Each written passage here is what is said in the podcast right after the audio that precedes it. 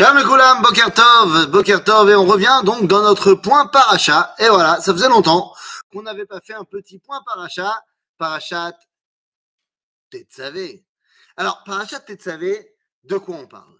De quoi on parle? Ben, C'est une paracha fantastique. On est dans la suite de la construction du Mishkan, du moins des ordres de construction du Mishkan, mais la paracha Tetzavé va s'orchestrer autour d'un point, d'un point fondamental, qui est peut-être un des points les plus essentiels dans notre génération, il va falloir qu'on y réfléchisse, les habits, nos vêtements.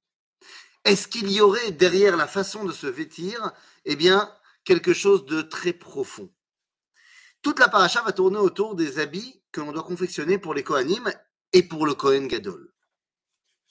Peut-être que, avant même de réfléchir, on peut se poser la question, dans une autre génération, où l'habit, où l'aspect extérieur a pris une dimension prédominante, eh bien peut-être que ça veut dire quelque chose. Peut-être que justement, le fait que la mode aujourd'hui soit ce qu'elle est, à savoir complètement absurde, mais extrêmement présente, alors que dans les générations précédentes, bah, on avait des habits euh, fonctionnels.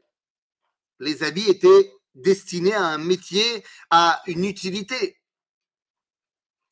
Le fait que depuis une centaine d'années, et particulièrement maintenant, la mode soit au cœur de la société, eh bien peut-être que ça doit nous faire réfléchir, que peut-être qu'il est temps justement de retrouver cette réalité du vêtement.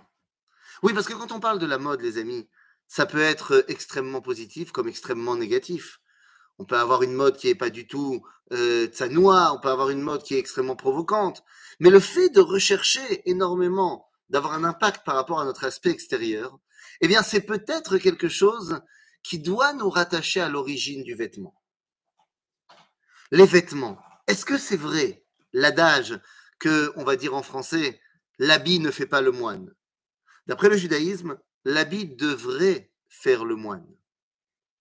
Je m'explique.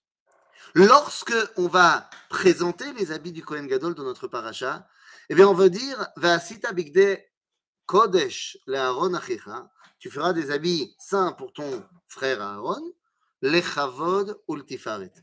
À quoi ça sert les habits? À avoir la classe.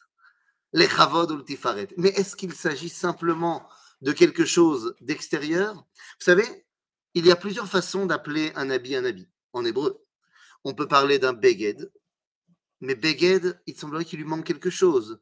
Beged, ce sont les lettres bet, gimel, dalet il lui manque le Aleph, l'origine. Et donc le Beged, quelque part, est Boged, il nous trahit.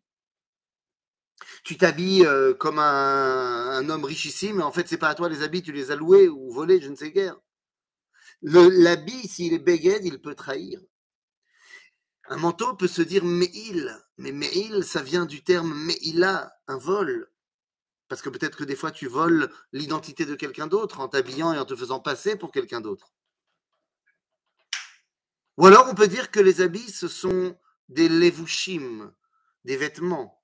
Levush, ça vient du terme lo-bosh. Bon, rien à voir avec les Allemands, hein, évidemment. Mais lo-bosh, qui n'a pas honte. Car le vêtement, dans son origine, quand on regarde le livre de Bereshit, est là parce que justement on avait honte et donc on va se couvrir. Ou alors les habits peuvent être des madim. Madim, uniforme, on dirait en français. Mais Madim vient du mot midot. Ce sont tes mesures. Les habits reflètent à l'extérieur ce que tu es à l'intérieur. C'est l'idéal.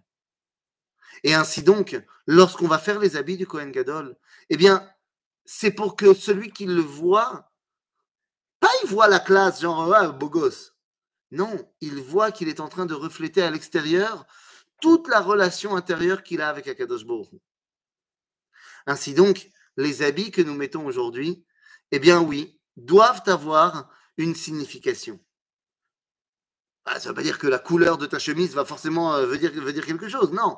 Mais le fait d'être habillé de manière, oui, respectueuse et de manière, oui, classe, c'est parce que tu veux exprimer à l'extérieur quelque chose. Après, le fait que la société ne voit pas ce qui est classe du même œil si on est euh, dans un milieu ou dans un autre milieu, l'idée même qu'on veut s'habiller classe, eh bien, c'est quelque chose de positif.